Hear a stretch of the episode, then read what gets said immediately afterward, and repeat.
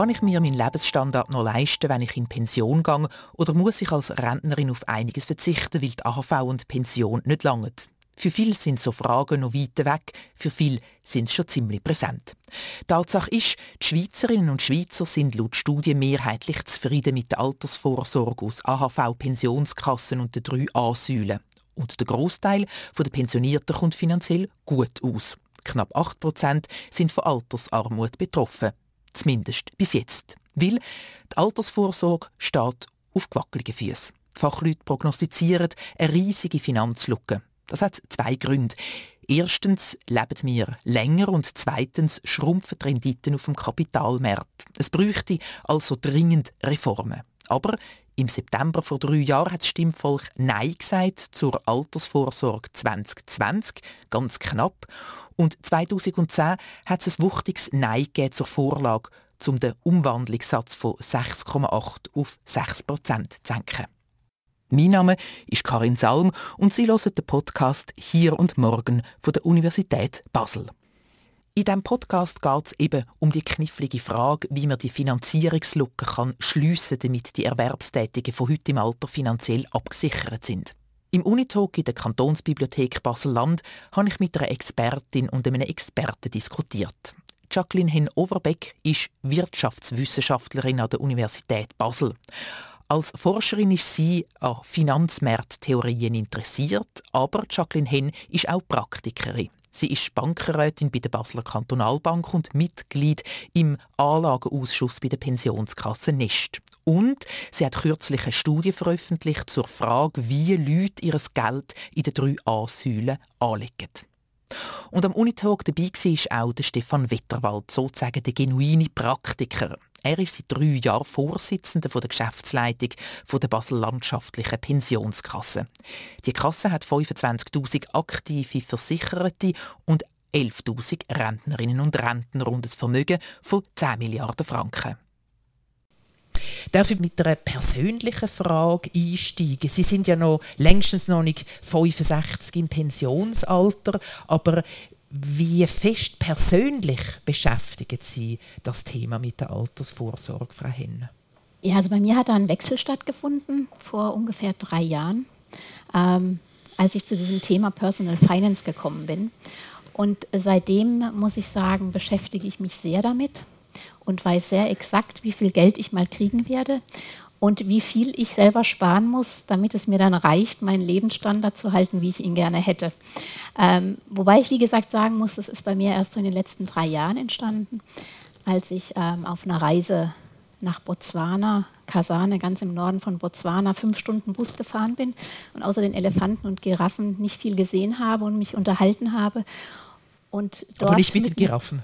Bitte? Aber nicht mit den Giraffen. Nein, mit einer Kollegin, die ich dort kennengelernt habe. Und die sagte dann, Jacqueline, du musst doch dein Wissen irgendwie so in der freiwilligen Arbeit einsetzen, dein Finanzwissen. Und dann dachte ich, hm, das ist eigentlich ein sehr guter Punkt, weil meine bisherige Forschung oder mein bisheriger Unterricht und Forschung war auf einem sehr hohen Niveau. Optionspreistheorie, Bewertung von Kreditderivaten, damit das ist wichtig für ein paar einzelne Leute, aber nicht wirklich für die breite Masse. Also da haben sie keinen Impact. Und ich habe mir überlegt, Finanzfragen betreffen uns alle, sei es die Altersvorsorge oder vielleicht mal eine Wohnung kaufen mit einer Hypothek oder was für einen Einfluss hat die Inflation. Und da bin ich eigentlich zu diesem Thema gekommen, wo ich dachte, doch, das beeinflusst Leute. Und in der Vorbereitung dieser Vorlesung und dieser Kurse habe ich gemerkt, oh mein Gott, du hast dich nicht wirklich um deine eigene Altersvorsorge gekümmert. Und seitdem bin ich da sehr feste dahinter. Hat sie irgendwie gemerkt, dass sie sich nicht damit beschäftigt? Hat sie das irgendwie verschreckt? Weil, wenn ich mit Leuten rede, habe ich das Gefühl, es gibt die, die sich überhaupt nicht darum kümmern und solche, die sich anfangen zu bekümmern und dann fast bekümmert werden. Ein bisschen besorgt? Nee, das war mehr ein rationaler Entscheid bei mir. Das war die Entscheidung, wie viel Geld will ich mal haben, wie viel kriege ich von AHV, wie viel kriege ich von meiner BVG. Und da war dann ein Gap, da habe ich mir überlegt, okay, wie schließe ich den? Und das ist dann eine Interpolation, wie viel muss ich jedes Jahr sparen, damit es dann hoffentlich reicht. Ja. Also es war mehr rational bei mir, weniger bekümmernd. Wie sieht es bei Ihnen aus, Herr Wetterwald? Eben so quasi die eigene Altersvorsorge, wie sehr beschäftigt Sie das? Ja, mit zunehmendem Alter natürlich auch mehr. Aber äh, mich beschäftigt es natürlich auch, weil auch ich Nachwuchs habe. Ich habe zwei kleine Kinder. Und wenn ich so Probleme anschaue, die wir allgemein in der Altersvorsorge haben, vor allem die Umverteilung von jung zu alt, die sich gegen verstärkt, der Reformstau, den wir haben, dann machen wir schon grosse Sorgen, vor allem um die nächsten Generationen. Aber äh, auch ein bisschen um mich selber. Und der hat noch etwas Interessantes gesagt. Oder? Ähm, äh, ja, bei der jüngeren Generation ist halt die Altersvorsorge leider noch nicht ganz so präsent. Und mit zunehmendem Alter, irgendwann schaut man den Vorsorgeausweis an, schaut mal, zweite Säule, wie viel Rente bekomme ich mit 65 oder ähm, mit welchem Alter auch immer. Und ähm, ja, wenn man noch ein jünger ist, muss ich jetzt sagen, ich weiss jetzt, wenn ich das anschaue, selbst für mich ist das nicht Gott gegeben, was dort auf dem Papier steht, als Altersrente. Weil der Reformstau der ist so groß, dass wir so viel müssen anlängen müssen, dass jetzt hier, jetzt tue ich am Anfang schon etwas Düsteres sagen, dass, äh, dass die Rente, die mir dort eigentlich versprochen ist, längstens nicht das ist, was ich dann wahrscheinlich bekomme. Sprich, höchstwahrscheinlich tiefer wird sein. Und dann sind wir im Thema in Finanzplanung. Oder? Ähm, wie sicher sind denn die Annahmen? Was für Inputs habe ich da? Wie tut sich das Ganze alles beeinflussen? Und ähm, was mir einfach noch ein bisschen Sorgen macht, ist, ist vor allem der Reformstau. Die letzten paar Reformen, sei jetzt erste Säule, zweite Säule, die sind, die sind gescheitert. Ich denke, wir werden heute noch ein bisschen darüber diskutieren, wieso und warum. Und ich denke einfach, für die Zukunft müsste vor allem Politik genau analysieren, wieso sind die gescheitert und mit richtigen Massnahmen Reformen bringen, die echte Reformen sind.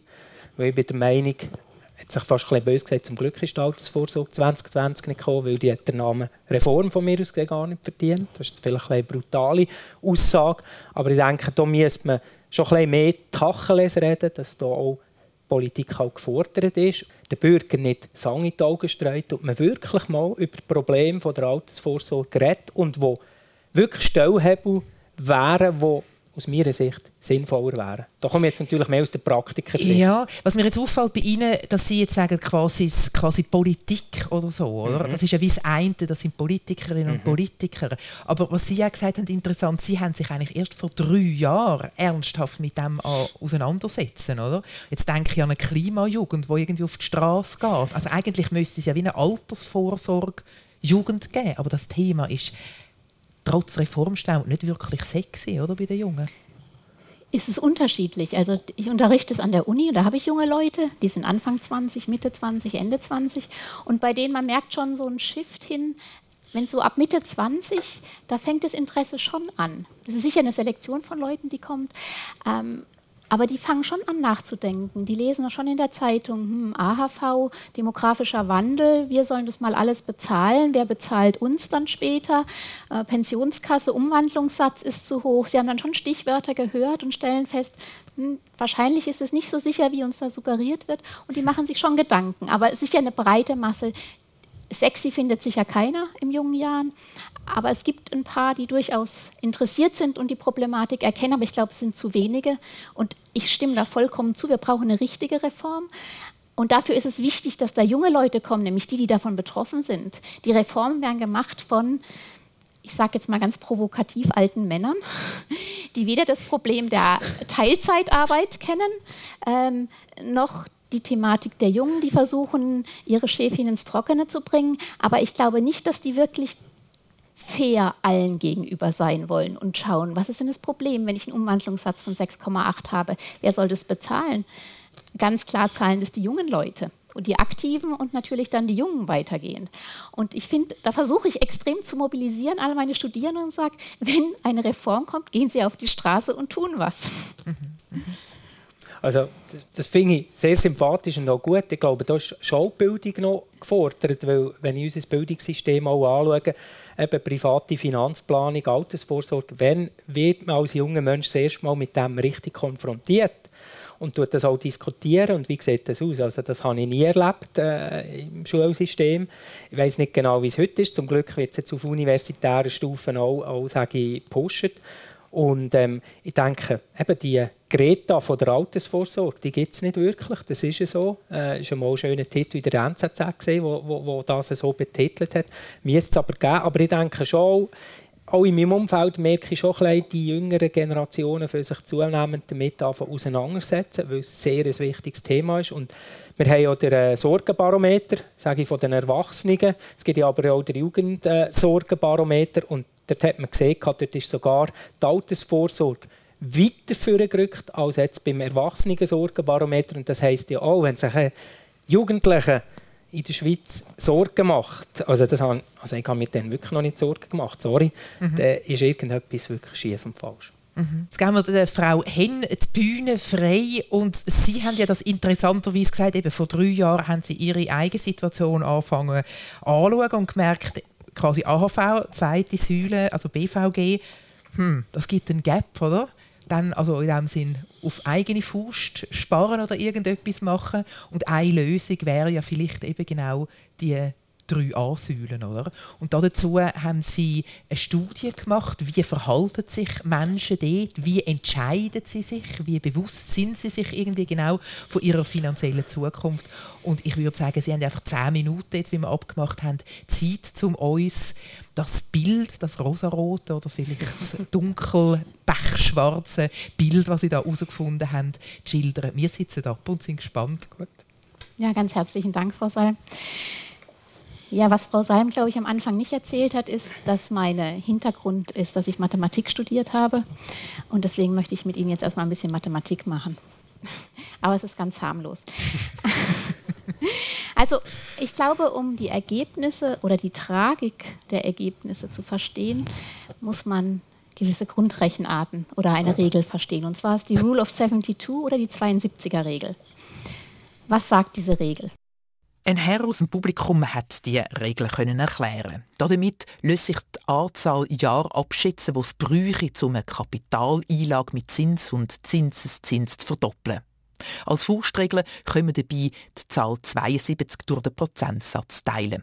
Darum also der Name 72er-Regel einfaches Beispiel, wenn wir sagen, wir haben eine ähm, Rendite von 8% dann rechnen wir 72 durch 8, gibt 9. Das heißt, nach neun, neun Jahren haben wir unser Kapital verdoppelt. Wenn wir jetzt an die jungen Leute geben, die sind 25, haben noch 40 Jahre ähm, zur Pensionierung und kriegen 10.000 Franken. Wenn die ihr Geld jetzt auf dem Sparkonto, Säule 3a oder sonst wohin liegen, sagen wir mal optimistisch, sie kriegen ein halbes Prozent. Kriegen sie im Moment nicht mehr, aber wir sind Optimisten. Wie lange brauchen Sie dann, um das Geld zu verdoppeln? 140 Jahre, 144 Jahre. Jetzt haben Sie aber nur 40 Jahre Zeit und in 40 Jahren werden aus 10.000 Franken bei einem halben Prozent 12.000 Franken. Jetzt sagen Sie mir, ja, aber ist ja nicht realistisch, die waren ja auch mal höher, die Zinsen. Dann sage ich, okay, Sie kriegen 2 Prozent. Dann sind wir bei 22.000. So, und jetzt schauen wir mal an den Aktienmarkt. Was verdient man ungefähr über die letzten 40 Jahre am Schweizer Aktienmarkt? Sie haben ungefähr die letzten 40 Jahre so 8,5 verdient. Jetzt sagen wir, die kriegt man ja nicht alle, wir nehmen 7 Prozent. Okay, 7 Prozent heißt 72 durch 7 ist ungefähr 10. Das heißt, die aus den 10.000 wären nach 10 Jahren 20.000. Nach 20 Jahren wären daraus 40.000, nach 30 Jahren wären daraus 80.000 und nach 40 Jahren wären daraus 160.000. Also nochmal kurz zum Repetieren. Bei einem halben Prozent auf dem Sparkonto wären aus den 10.000 12.000 und wenn wir jetzt 7 Prozent Rendite erwirtschaften, haben wir 160.000 nach den 40 Jahren. Und vor diesem Hintergrund würde ich Sie bitten, dass Sie diese Ergebnisse interpretieren. Also ich habe diese Studie gemacht ähm, mit einem Studenten von mir, dem Cedric Pelloccioli. Und zwar haben wir Daten gekriegt von ähm, zwei Banken und dann haben wir ja im ersten Schritt geschaut, was machen denn die Leute mit dem Geld? Und dann haben wir festgestellt, 80 Prozent der Leute legen ihr Geld auf dem Sparkonto an, also auf dem Säule 3a Sparkonto. Und nur 20 Prozent haben ein Depot. Ich finde es schon mal relativ erschreckend und vor allen Dingen, wie gesagt, mit dem langen Horizont. Das Zweite haben wir festgestellt, Frauen haben noch weniger ein Depot als Männer. Das heißt, der Unterschied ist ungefähr 4 Prozent. 18 Prozent ähm, der Frauen haben Depot, 22 Prozent der Männer. Dann haben wir uns angeschaut, erkennen wir einen Unterschied zwischen Ausländern und Inländern. Und wir haben festgestellt, die Ausländer haben ein klein bisschen mehr Depots als die Schweizer, aber nicht wirklich signifikant. Aber wir haben dann die Ausländer angeschaut, und zwar europäisches Ausland, weil wir fast nichts anderes hatten, haben dann Europa unterteilt nach Norden, Süden, Westen, Osten, Mitte und Südosten und haben dann geschaut, innerhalb dieser Gruppen in Europa, wie viel Prozent haben ein Depot. Und da stellte sich heraus, die Leute, die aus, Nord aus dem Nordeuropa kommen, haben ungefähr 35 Prozent Depot. Und die Leute, die aus Südosteuropa kommen, so um Rumänien rum, die haben 10% Depot. Woher kommt das? Dafür haben wir benutzt den Financial Literacy Index. Und zwar, es gibt ähm, so weltweit einheitliche Fragen, in denen fragt man ähm, die Leute, Fragen zu Rechnen, also Zinsrechnung, wenn Sie 100 Franken zu 3 Prozent anlegen, ist es mehr oder weniger als 105. Dann zu Zinseszinsrechnung, das, was wir eben mit der Rule of 72 gemacht haben, Einwirkung von Inflation und Risikodiversifikation. Und wenn die Leute drei von den vier Fragen richtig beantworten können, dann sind sie financial literate, also dann sie, ähm, haben sie eine Finanzkompetenz und wenn Sie das nicht haben, haben Sie es nicht. Es ist sehr einfach, aber es ist weltweit einheitlich, sodass man eine Vergleichbarkeit hat.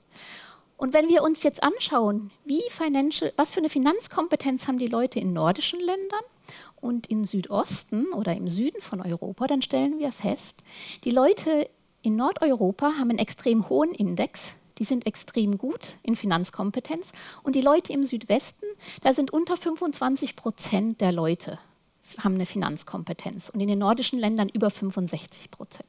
Also eine riesige Diskrepanz und der Effekt ist eben, wenn ich finanzielle Kompetenz habe, wird mir bewusst, ich muss offensichtlich mein Geld nicht auf dem Sparkonto legen, sondern es macht Sinn, es irgendwie risikoreich anzulegen, weil ich langfristig damit eine Risikoprämie verdiene. Und wenn ich das eben nicht bin, dann sagen die Leute, das ist mir alles zu gefährlich, ähm, ich lasse das liegen. Das Level meiner finanziellen Bildung beeinflusst mein Anlageverhalten. Was vielleicht noch ein kurzes Ergebnis ist, die Leute, die dann ihr Geld auf dem Depot haben, also obwohl es nur 20 Prozent der Leute ist, ist 40 Prozent des Geldes in Depots. Das heißt, wenn Sie in Depots haben, dann legen Sie da mehr Geld an als auf dem Sparkonto. Und vielleicht noch ein ganz erschreckendes Ergebnis für mich war, am wenigsten Depots haben junge Leute. Das heißt, die, die eigentlich die längste Laufzeit haben, die höchste Risikotragfähigkeit, die haben nur 8 Prozent Depots. Das heißt so gut wie gar nicht. Und Leute, die dann eben älter sind und sich wahrscheinlich mehr damit beschäftigt haben, zwischen 46 und 55, die haben dann fast 30 Prozent Depots. Also ich glaube, da ist ein ganz großer Bedarf, dass wir da die jungen Menschen ausbilden, damit sie ähm, die Zeit, die sie haben, nutzen und das Geld für sie arbeiten lassen. So, das war eine Kurzzusammenfassung der Studie.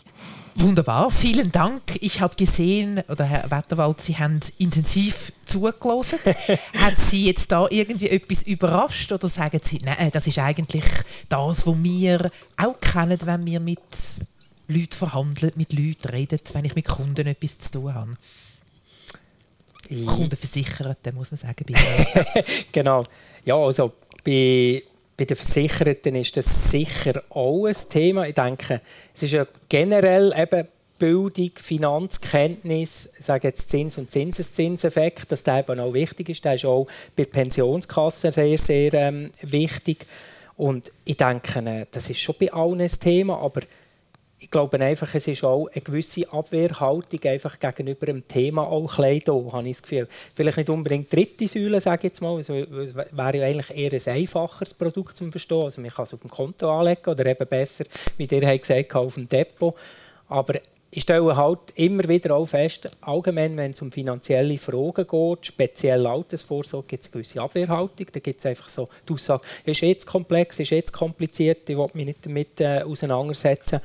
Und ähm, eigentlich wäre es so gar nicht so kompliziert. Aber da sind wir wieder am Anfang bei dem, was ich auch gesagt habe. Wir müssen auch früher anfangen, in jungen Generationen, sich mit Budgetfragen, Finanzplanung, Altersvorsorge auseinandersetzen, dass die, wie soll ich sagen, die Berührungsangst auch ein bisschen, ähm, da ist und dass man sich auch eher und früher auch damit auseinandersetzt. Und das ist schon so. Ich meine, wir müssen gerade was Altersvorsorge betrifft, langfristig denken. Aber halt unser Leben ist auch eher ein kurzfristig geprägt. Das ist von den Entscheiden her. Darum finde ich, wenn man in früheren, Jahren, gerade jetzt auch was die dritte Säule betrifft, die richtigen Stellhebel würde setzen, dann würde man da sicher auch profitieren. Auf der anderen Seite, sage jetzt noch, ist vielleicht noch ein, ein, ein kritischer Punkt, ist, wer kann sich als eine dritte Säule leisten oder? und wie viel kann er überhaupt einzahlen. Und da gibt es ja auch andere Studien, die besagen, also ich glaube, etwa ein Drittel in der Schweiz hat überhaupt ein Drittsäulenkonto und von dem Drittel ist glaube ich, auch nur etwa ein Drittel, der überhaupt das Maximum kann einzahlen oder ins Depot.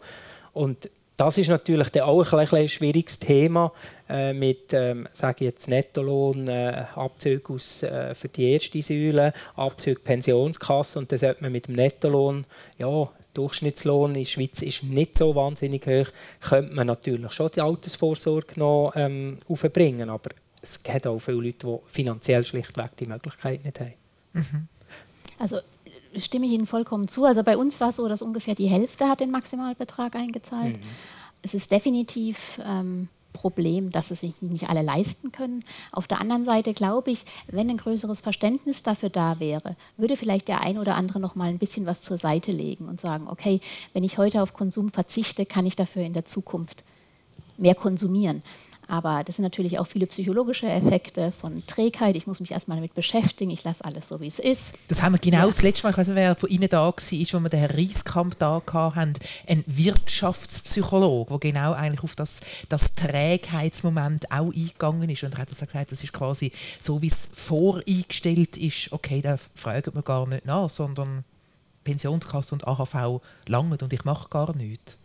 Ja, ja, genau. Also das äh, sieht man auch in anderen wissenschaftlichen Studien, dass man sieht, wenn die Leute, bei uns ist ja nun jeder verpflichtend bei in der zweiten Säule versichert in der BVG. Wenn wir uns das in Amerika anschauen oder selbst in Deutschland, ist es ja nicht so. Und es ist ganz klar so, wenn ich die Default Option setze auf, du bist da drinnen und du darfst eine Opt-out, du darfst rausgehen, habe ich viel mehr Leute drin, als wenn ich sage, ihr seid erstmal nicht drin und wenn ihr wollt, müsst ihr euch anmelden. Also wenn ich die Leute beeinflussen will, ob sie sparen oder nicht, muss ich die Default Option so setzen, dass sie da ihr Geld schon drin haben, um eben diese Trägheit auszunutzen. Was wären jetzt die Hebel, die man müsste ansetzen müsste, Ihrer Meinung nach, um mit einer Schraube das Maximale zu erreichen? Wo schenkt es richtig ein? Höheres Pensionsalter, länger arbeiten? Also ich glaube, das sind zwei Hebel, die einschränken. Also das eine, was Sie gesagt haben, länger arbeiten. Und wenn wir da ähm, in unsere Nachbarländer gucken, ähm, da ist es eigentlich schon in etlichen umgesetzt oder kommt. Bis 67 arbeiten, bis 69 arbeiten ähm, oder bis 68. Ähm, das heißt, ich glaube, das ist ein Thema, was man anfassen muss. Weil wenn die Leute jetzt einfach einige Jahre länger leben, dann können sie auch ein bisschen länger arbeiten. Und das andere ist sicher der Umwandlungssatz, der gesenkt werden muss. Ja, das sind für mich die zwei Stellhebel, mit denen ich wahrscheinlich relativ schnell was ändern kann. Aber ich meine, das möchte ja jetzt auch mit der Gesetzesvorlage, die wir haben, soll das ja gemacht werden, dass zumindest der Umwandlungssatz reduziert wird.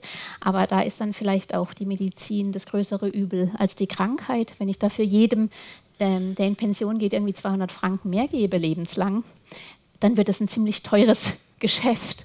Ähm, zumal es dann auch Leute kriegen, die vielleicht ähm, in einer umhüllenden Pensionskasse sind, wo das ja eigentlich die überhaupt nicht betroffen sind von der Senkung des Umwandlungssatzes. Mhm. Also da, da, muss man, glaube ich, bei der Gesetzesrevision schon ein bisschen aufpassen, ähm, was man dann genau macht. Mhm. Aber da gibt es ja auch Alternativvorschläge. Mhm. Die, und was wäre jetzt quasi vom, vom Alter länger schaffen und der Umwandlungssatz, was wäre jetzt Ihre sozusagen Verschreibung vom Medikament?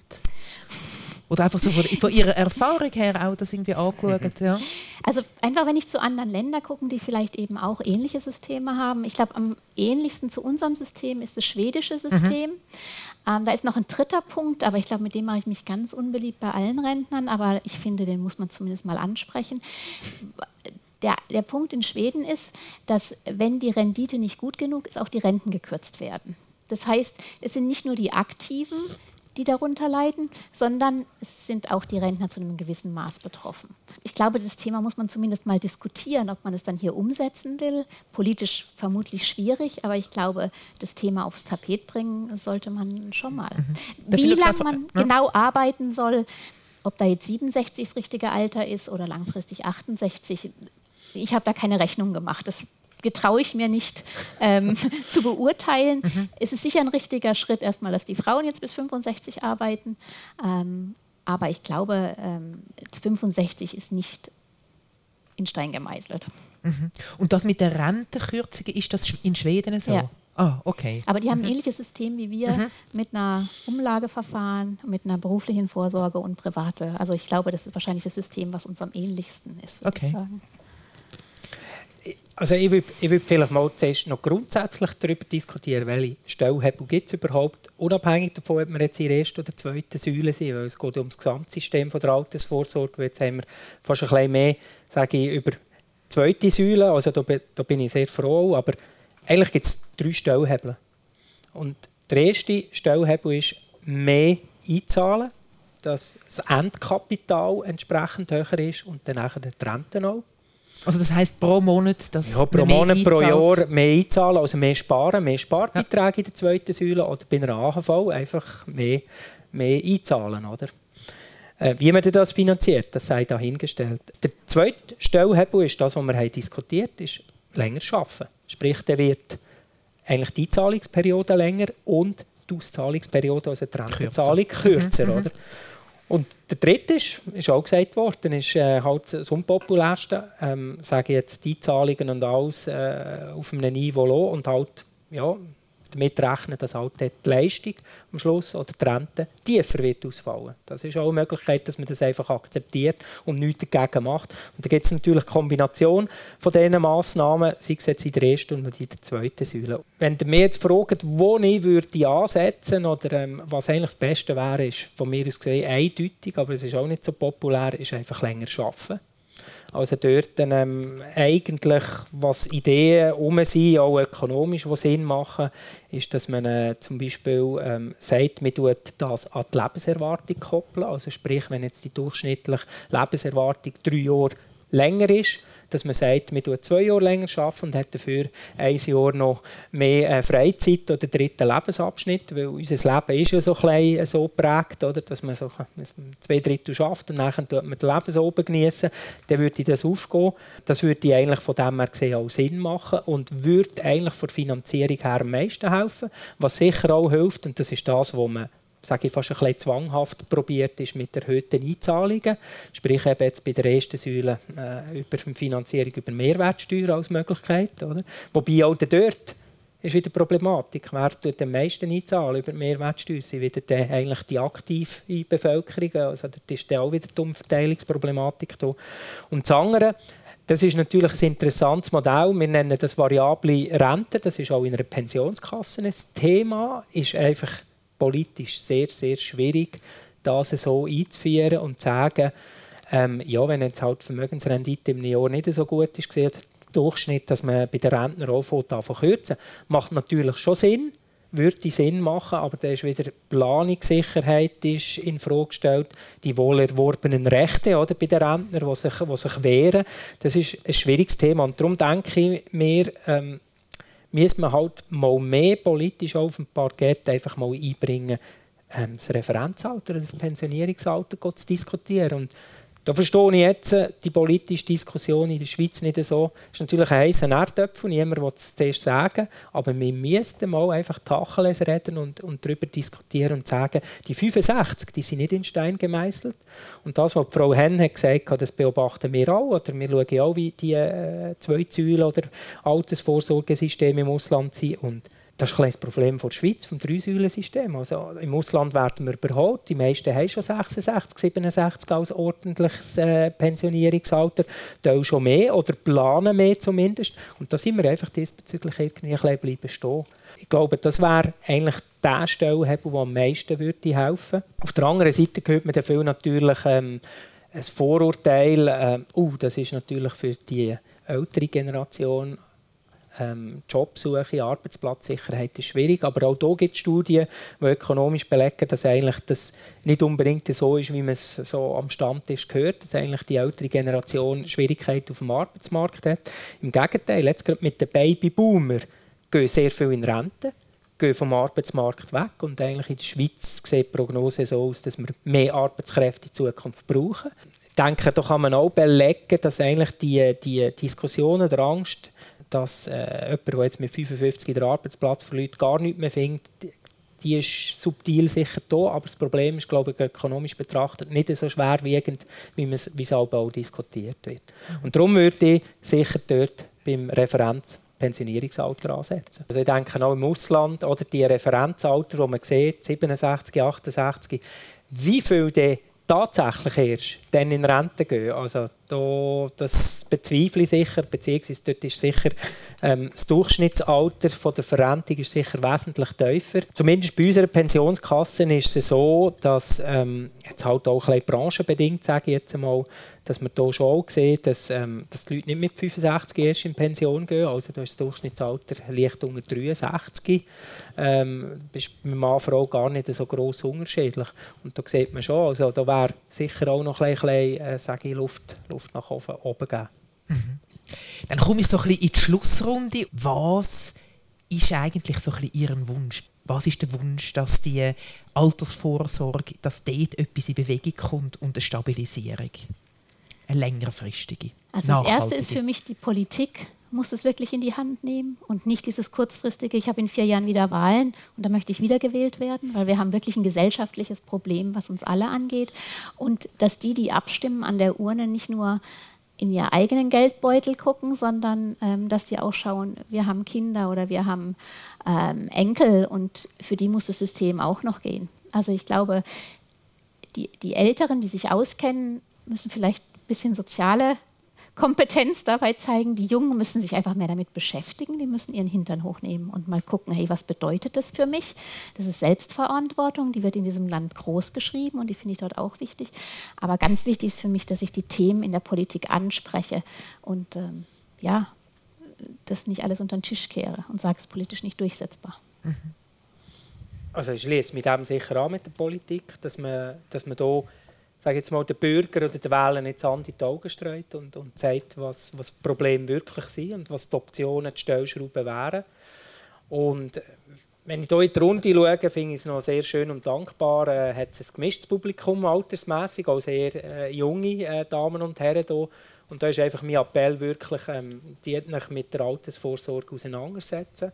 Weil Herr und Frau Schweizer, das wissen eben die meisten gar nicht, haben in der zweiten Säule das grösste Vermögen angehäuft, aber es interessiert sie nicht. Und das ist ein äh, riesengroßes Problem.